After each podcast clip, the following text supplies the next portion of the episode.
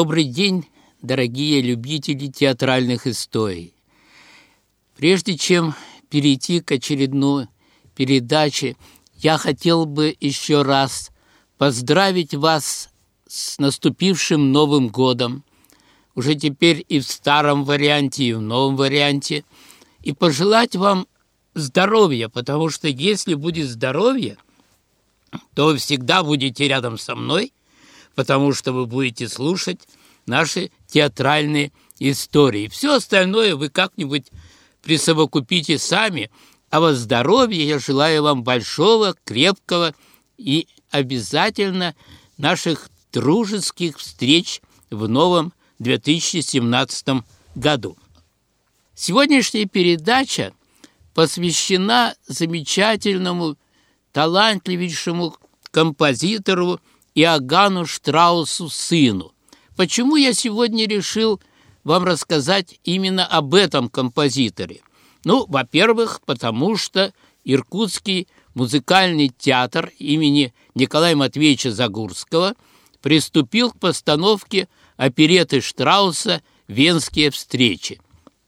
Значит, есть повод присовокупить нашу передачу именно вот к этому моменту и рассказать вам об этом композиторе, потому что мы как-то больше привыкли слышать Иоганна Штрауса и отца, и сына, и еще двух его братьев, как замечательных, великолепных, талантливых э, композиторов, создавших огромное количество вальсов.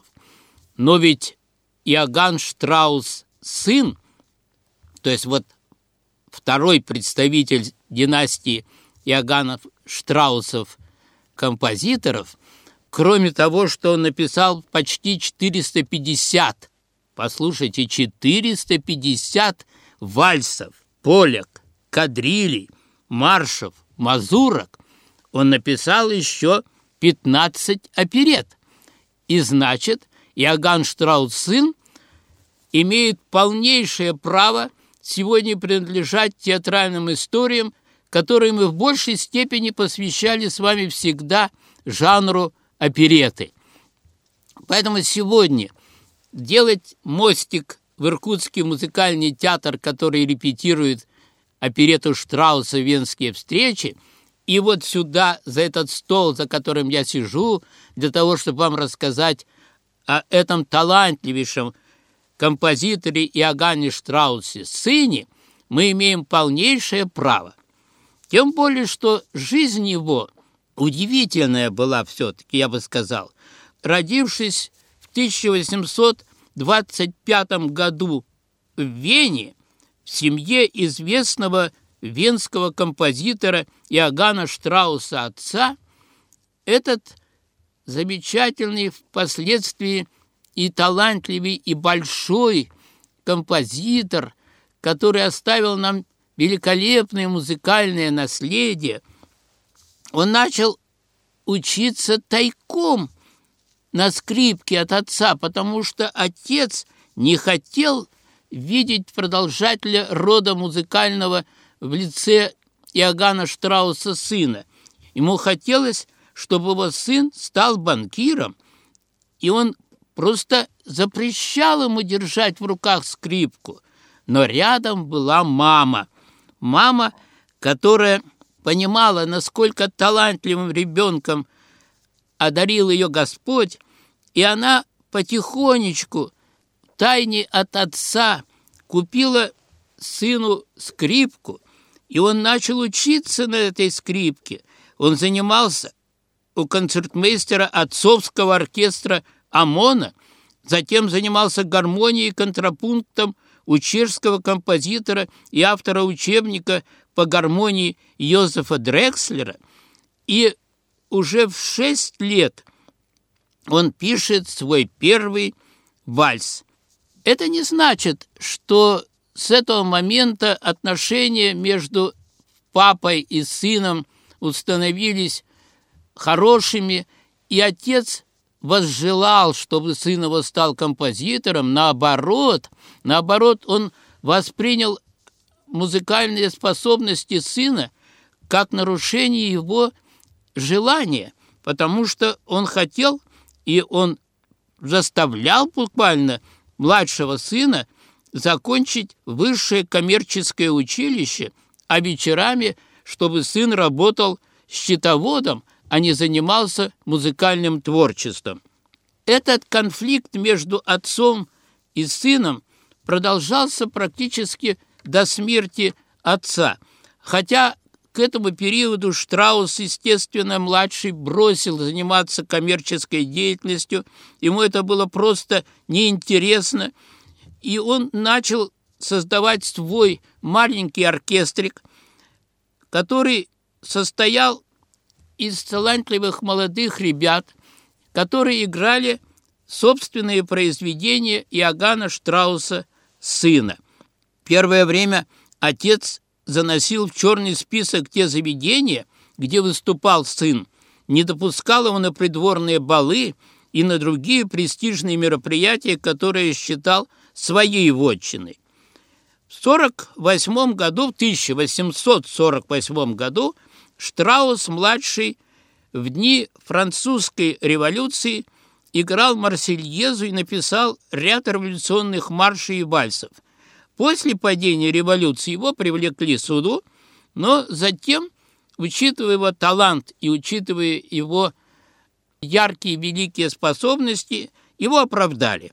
В 1949 году умирает отец Иоганна Штрауса сына, и Штраус-младший посвящает памяти своего отца вальс, который называется «Эолова арфа», и издает за свой счет полное собрание сочинений Иоганна Штрауса-старшего.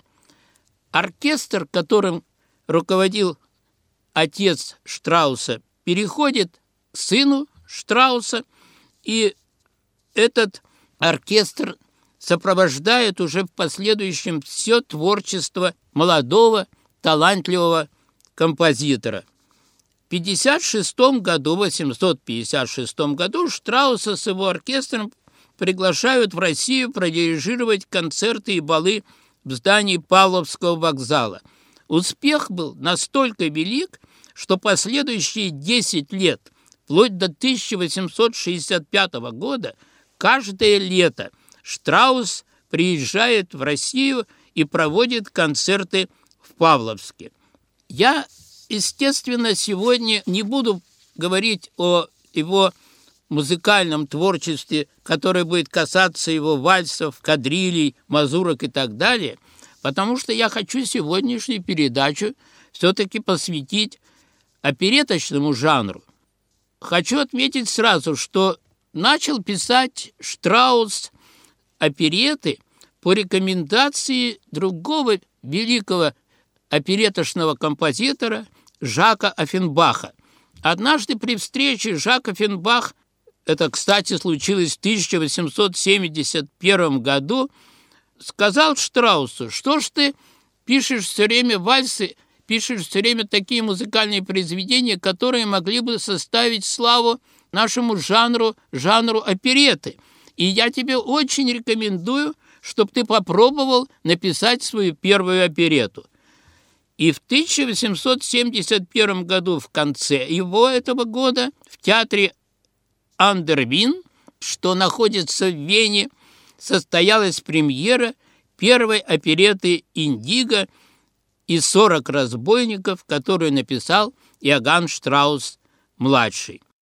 Надо сказать, что эта оперета не получила такого мощного, так сказать, приема, такого нежного отношения, такого яркого впечатления, потому что она, правда, написана была на основе вальсов Штрауса, и публика в какой-то степени простила Штраусу уход в жанр опереты – потому что там все-таки были вальсы, которые Вена любила до беспамятства, я бы сказал, потому что это был самый популярный жанр в творчестве венского композитора Иоганна Штрауса и отца, и сына, и потом, кстати, и обоих братьев, которые тоже писали с легкой руки Штрауса вальсы.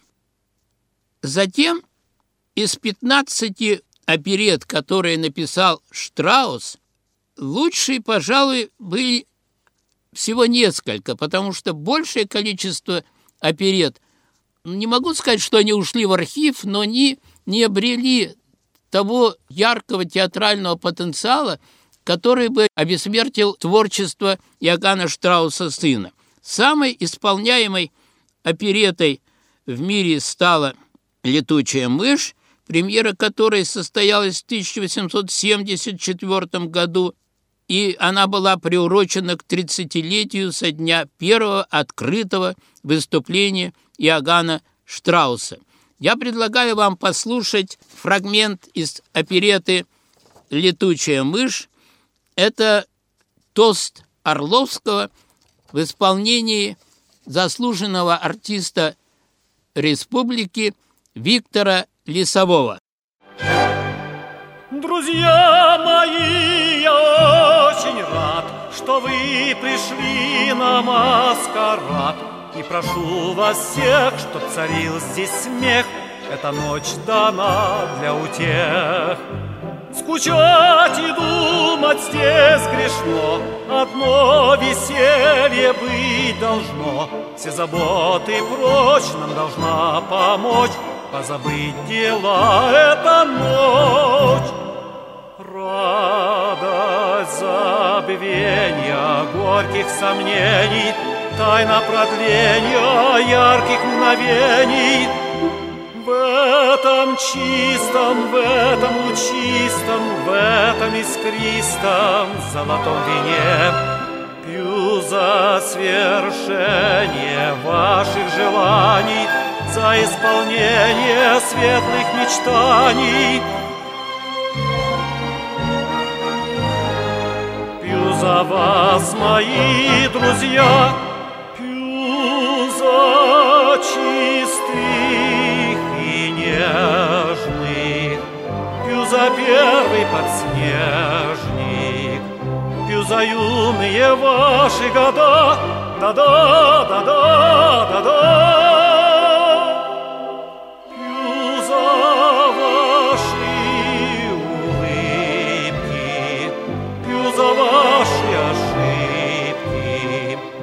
За весну без конца, за без конца, да навсегда. Эту чашу пьем за дружбу нашу, За год во взорах, за сердечный порох. Эту чашу пьем за встречу нашу, За веселье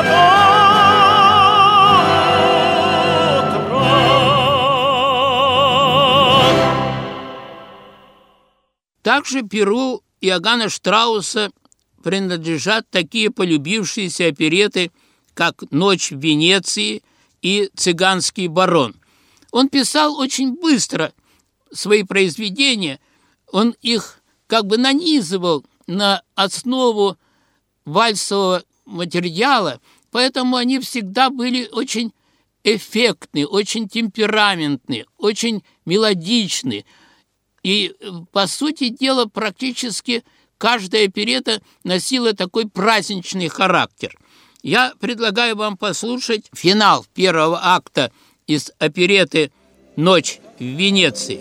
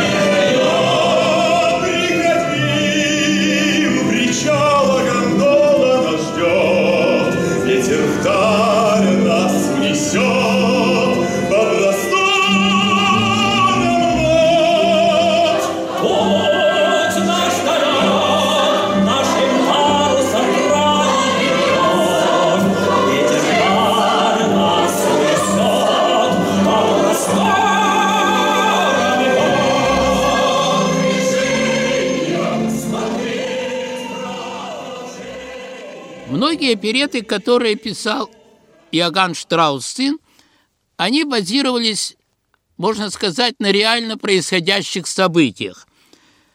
Так, в 1885 году Иоганн Штраус, сын, пишет еще одну оперету, которая обрела успешную театральную жизнь, и до сегодняшнего дня она широко представлена на э, сценах театров опереты. Это «Цыганский барон». В 1885 году он написал эту удивительно яркую, удивительно интересную оперету, и я вам предлагаю послушать арию героя этой опереты Баренкая э, в исполнении артиста Московского театра опереты Петра Борисенко, оперета «Цыганский барон». Хочу, друзья, вас всех обнять, ведь я на родине опять, как прежде яркие леса, все те же старые леса. И дальний водопад звенят, как сталь приветствует меня, все так же полдень зноем дышит. Все те же аисты на крыше, шатры и ветки богат, богатство пестрые цыган, что снизу а в лицах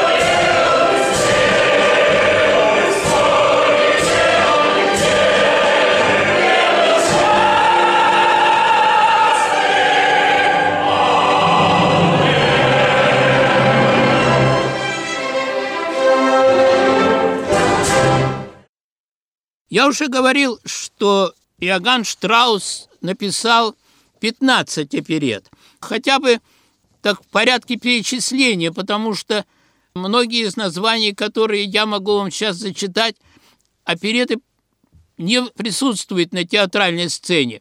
Ну вот такая оперета, как, скажем, «Принц Мафусаил», «Слепая корова» или «Корова слепца», «Кружевной платок королевы», Калиостро в Вене, рыцарь Пашман, принцесса Нинетта, яблочный праздник, лесничий, богиня разума.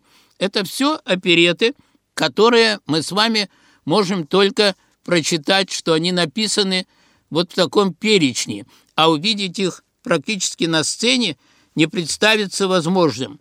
Но я э, хочу вам все-таки некоторые из фрагментов этих оперет, перечисленных, представить. Послушайте, пожалуйста, хор монахинь из опереты «Калиостро в Вене».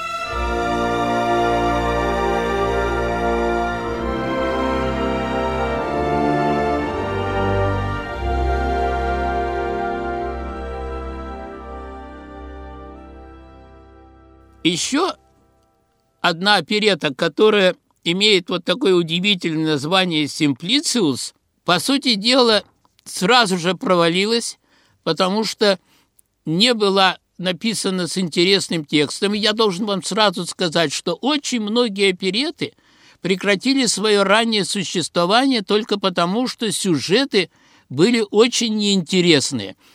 Писали сюжеты неизвестные, не талантливые драматурги и поэты. Тексты буквально сводили на нет музыкальную основу оперет, и эти опереты, только появившись на сцене, практически переставали существовать. Но я хочу, чтобы вы послушали вальс «Нимфы» из опереты «Симплициус», которую Иоганн Штраус, сын, написал в 1887 году и которая, к сожалению, тоже нигде сегодня не представлена на сценах опереточных театров.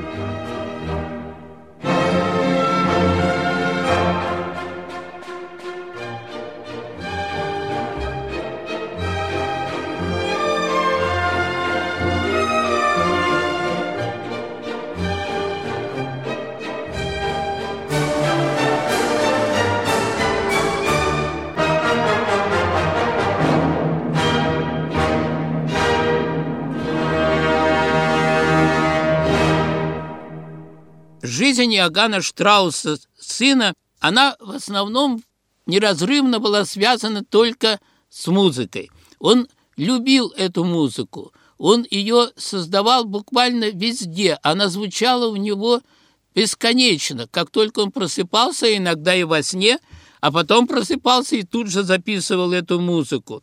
Поэтому, по сути дела, вся его жизнь была связана с такими музыкальными произведениями, которые я вам перечислил. Ситуация заключалась в том, что он пытался быть трижды счастливым на семейном браке, но, к сожалению, это не всегда тоже удавалось. В 1862 году Иоганн Штраус женился на оперной певице Ети Халупецкой, которая выступала на сцене под псевдонимом Трефц. И надо сказать, что эта женщина была удивительно нежна, удивительно добра по отношению к Иоганну Штраусу. Она практически заменила ему директора его оркестра, его администратора. Она организовывала ему концерты. Она следила, как Штраус одет, как он представлен на театральном небосклоне. Он ужасно любил ее, если только можно сочетать слово «ужасно» и «любил». Он любил ее безгранично. Он жил ее мыслями, он жил ее заботами, он жил ее любовью. Но так случилось, что Ети Холопецкая, его замечательная жена, прожила недолго. Она умерла от инфаркта, потому что ее деятельность была так насыщена, так активна, что сердце ее не выдержало. Тем более, что она ушла со сцены, она не стала оперной больше певицей, и она занималась только деятельностью самого Иоганна Штрауса. Но Штраус одиночество переживать, к сожалению или к счастью, не мог, потому что он искал любви, искал добра, искал отношений нежных и ласковых. И буквально через две недели, некоторые пишут через три недели после смерти Йети, Штраус сочетается браком с молодой немецкой певицей Ангелиной Дитрих, но этот брак буквально через полгода распался. Эта молодая дама не могла его делить с музыкой, она не понимала его увлеченность творчеством, она была очень активна на балах, на различных презентациях. Ее привлекала в основном такая внешняя бравурная жизнь, а Штраусу она относилась как к источнику финансов, который давал возможность ей пользоваться вот этими радостями жизни. Поэтому через полгода, по сути дела, Ангелина Дитрих убегает буквально из Вены с режиссером оркестра Штрауса, и Штраус опять остается один. В 1882 году, то есть через четыре года после смерти Йети и через четыре года после того, как его покинула вторая жена, он женится на Аделе Дойч. Аделя Дойч была вдова сына банкира Венского. Она знакома была со Штраусом многие годы, относилась к нему очень нежно, любовно, и когда она осталась вдовой, Штраус предложил ей руку и сердце. И этот брак был достаточно благотворным. Момент, когда Штраус женился и оформил свои отношения с Аделью Дойч, он написал ей поздравительный праздничный вальс, который так и назвал «Адель». Это был один из замечательных, один из талантливых, один из удивительно музыкальных подарков, которые мог сделать композитор своей третьей жене. С ней они прожили до смерти Штрауса. Она очень добро относилась к этому великому композитору, она любила его и посвящала ему, по сути дела, всю свою жизнь. К сожалению, у Штрауса не было своих детей, поэтому он не продолжил свою династию в музыкальном плане. Но зато у Ягана Штрауса-младшего было четыре брата, двое из них стали тоже известными композиторами, и у этих композиторов, у этих братьев, которого звали одного Иозеф, другого Эдвард, были дети, были потомки династии Штраусов. Опереты, которые Штраус оставил как музыкальное наследие театру опереты, это талантливые и никем не превзойденные оригинальные произведения. Они всегда составляют радость тому театру, который берет для постановки эти опереты, потому что они носят всегда праздничный характер. И я еще должен отметить, что музыкальное творчество Штрауса, оно не носит такого примитивно легкого характера, потому что это всегда очень тонко разработанные музыкальные основы. Это всегда глубоко решенная симфоническая музыка в спектаклях. Поэтому э, все, по сути дела, музыкальные номера из оперет Штрауса, они используются на симфонической основе, которые исполняют с удовольствием симфонические оркестры всего мира. Заканчивая говорить о Штраусе, я бы, наверное, был бы неправ, если бы я все-таки не сделал отступление и не сказал о том, что в этом году, вот в эти первые месяцы Нового года, исполняется 150 лет одному из удивительных творений Иоганна Штрауса-младшего, который называется «Вальс на прекрасном голубом Дунае». В 1867 году был написан этот вальс, который стал буквально неофициальным гимном Австрии, потому что нет ни одного концертного выступления, которое бы в той или иной мере или в обязательном характере не исполнялся или не заканчивался вальсом, который называется «На прекрасном голубом Дунае». И этот вальс, который с удовольствием и восхищенно приняли многие выдающиеся деятели культуры всего буквально мира, естественно, не мог привлекать и не мог не стать визитной карточкой Иоганна Штрауса сына. Достаточно вам сказать, что Брамс, когда услышал это произведение, он сказал, жаль, что это вальс написан не мной. Этот вальс с восторгом восприняли Александр Дюма сын, Густав Флабер, Иван Сергеевич Тургенев, Амбруаз Партама и многие другие музыканты, артисты и журналисты. Он завоевал мировую популярность и до сегодняшнего дня пользуется особой любовью не только венцев, но и всего мира. Я хотел бы вот еще сказать устами австрийского критика Эдуарда Ганслика, который э, написал, что для австрийца «Голубой Дунай» не просто гирлянда красивых вальсов, а подлинно патриотическая народная песня без слов. Удивительное произведение, которое мы воспринимаем с вами без стихов, потому что не везло Штраусу с писателями, с поэтами. Но вот то, что касается непосредственно этого вальса, я просто хочу вам привести те стихи, которые написал посредственный поэт, который хотел сделать такой патриотический, политический, что ли, текст. Очень трудно сказать. Странный текст и удивительно не певческий, не музыкальный.